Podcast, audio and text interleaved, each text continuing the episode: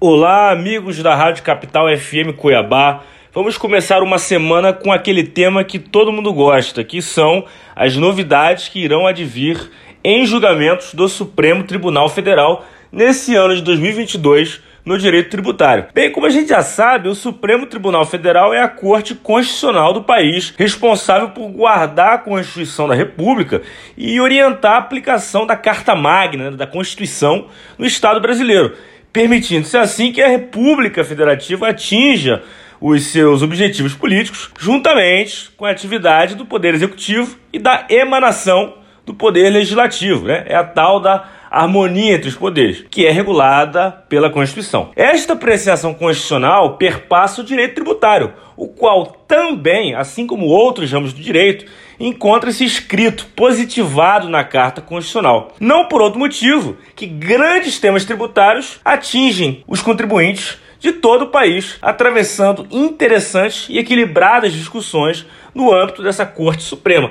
E não vai ser diferente nesse ano de 2022. O Supremo possui já um calendário intenso e profundo para grandes pautas tributárias que prometem campear a vida dos contribuintes brasileiros, seja para o bem, seja para o mal. Dentre os temas que se destacam, temos o da multa isolada, aplicada pela Receita Federal quando o contribuinte possui um pedido de restituição ou compensação via o sistema Perdi-Comp negado havendo-se um custo fiscal que chega a 100% do valor do tributo, mais uma multa de 50%. Ou seja, você pede uma declaração de compensação ou uma restituição de 100 mil, você vai ter que pagar 150 mil reais. Você pede, o seu direito é negado e você ainda tem que pagar 150 mil reais. O STF irá apreciar se tal sanção é compatível para com o direito constitucional de petição. Eis que o contribuinte não pode ser penalizado por exercer o direito de perguntar aos órgãos públicos. Ele está perguntando, ele está pedindo. Então, como é que ele vai ser sancionado por um pedido? Não teria como, né? Outro tema a ser discutido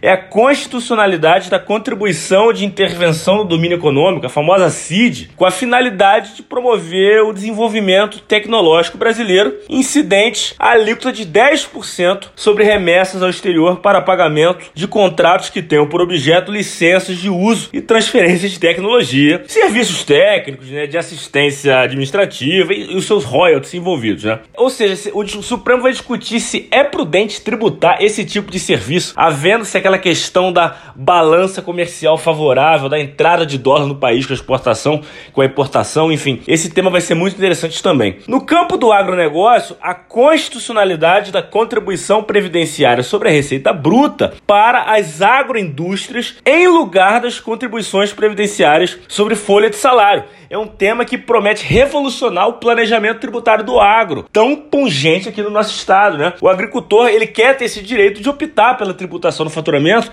que em alguns casos de famílias empreendedoras do ramo do agronegócio, e vai ser muito mais vantajoso, vai contribuir para com a arrecadação e vai permitir que essa, essa galera do agronegócio tenha um planejamento tributário melhor. Em verdade, são vários temas. Contudo, sob a ótica econômica, esses três itens que a gente está tratando aqui são os que com certeza causarão mais furor no ambiente tributário matogrossense, no ambiente de negócios, no Brasil, no Mato Grosso, tudo sobre a égide da Constituição da República Federativa do Brasil. Contribuir para a matéria os advogados Pascoal Santulo e Renato Melon.